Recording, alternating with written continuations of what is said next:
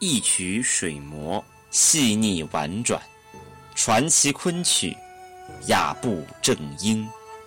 这里是中国昆曲社电台，我是马淑安。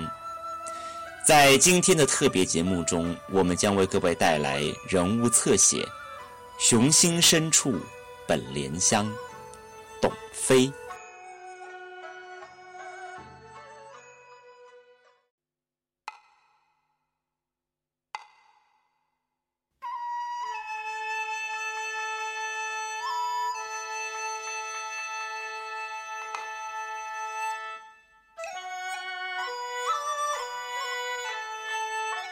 就在人马杂沓的南锣鼓巷对街，一座陈旧的灰瓦砖房正在大兴土木。在都市更新的脚步下，这里一座座超过百年历史的胡同正在走入历史。挖掘机如同怒吼的巨兽，叩头扬爪之际，又一条斑驳的砖墙应声倾颓，扬起的尘埃。点缀着一街之遥的车水马龙。就在这片断井颓垣之内，一座遗世独立的院落越发显得脱俗。沉厚的木门与风化的石墩，仿佛是从历史中走出的行者，冷眼旁观这座城市，这个民族的美丽与哀愁。这里是弘一大师李叔同在北京旧居的遗址，由李叔同的后人继承后，承租给了北京大学赵维明先生。在赵先生的管理下，这里被重新修建，并被命名为大唐春社。每晚，这里聚集来自各地文艺学者们与艺术家，他们心中手中的雅韵翰墨，是这里。成为喧嚣凡尘的一处典雅角落，在滚滚尘埃中，硬是开出一片姹紫嫣红。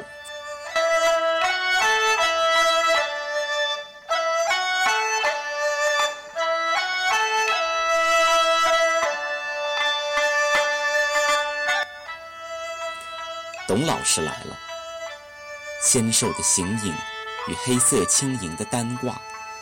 仿佛是飘进这座典雅院落的一缕青烟，他素手委婉，秀眉柔波，举手投足如花美眷。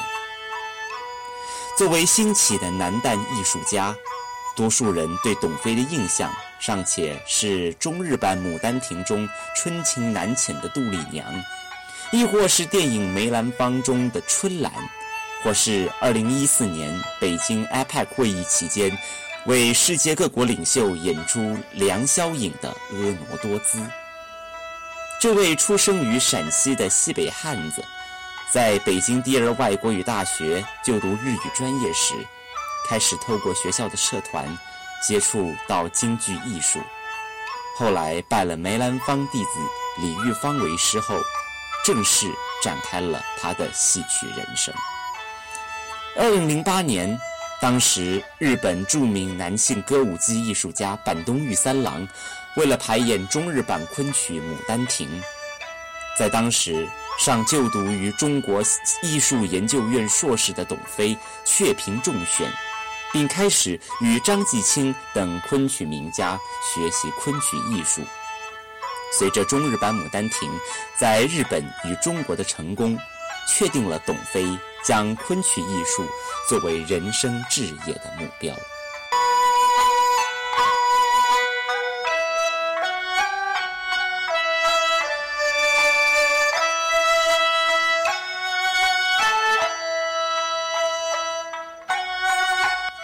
我的一生都在走弯路。大长春社中专门演出中国古典音乐的演音台前，董飞。轻抚着飘逸的袖口，我从来没有想到有一天会走到这一步。真的，我的一生中有太多不小心种下的种子，如今却都成了现实。他说，当年在图书馆中无意翻到坂东玉三郎的歌舞伎剧照，顿时被板东那典雅的气质所感动。当时我就想着，要是有一天能够亲眼看一次板东先生的表演就好了。想不到如今却已然和板东先生同台演出，还受到了这么高的评价。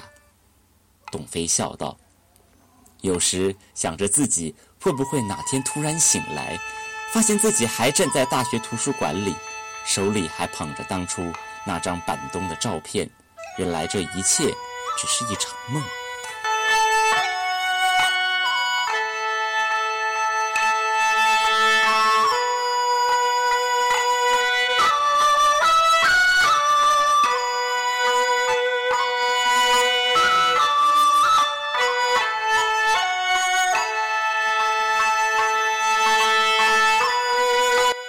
有别于大多数的专业戏曲演员，董飞并非戏校科班出身。他直到上了大学，才真正开始学习京剧。直到如今，他已将昆曲作为终生的志向。对他来说，这其中有太多的偶然，但当他面对自己的艺术人生，依然鸿鹄满志。董飞相信，戏曲的演出，并不只存在华美的行头与粉墨浓妆。我想要演出的是角色真实的心境，董飞说道。然而，传统戏曲舞台上固定程式化的表演模式，却往往限制了演员发挥的空间。我想要打造极致的艺术，董飞于是说。讲到这句话时，他一反往常的温文儒雅，语气、眼神顿时闪过一抹自信。在董飞心中，自己对昆曲艺术所做的努力，不一定需要整个体系的认可。他更在意的，是自己能为体系做些什么。于是，他超脱戏曲艺术的框架，参演电影、话剧、音乐剧的演出，更与古琴名家乌娜与钢琴名家高平合作演出《高山流水》。更在以男旦为主的戏剧作品《莲香伴》中挑战跨界创作的极限。一次又一次，董飞以突破自己极限的方式，向世人展现一个男旦演员如何在不属于任何一个剧团、几乎孤军奋战的情况下，依旧每每带给观众惊喜。从小到大。自从学生变成戏曲演员，很多人总觉得我废了。近十年来，这位身材纤细的青年演员，不但成为了中国戏曲界的奇葩，也为自己改写了人生的篇章。在他身上，在那一段段柔雅轻逸的身段中，我们看到了为梦想义无反顾的任性。我们看见了。在喧嚣的当代社会中，依然弦歌不辍的水磨雅韵。问到他当初如何走上这条路时，董飞眼波轻转，沉思半晌后，微微一笑，说：“我喜欢。”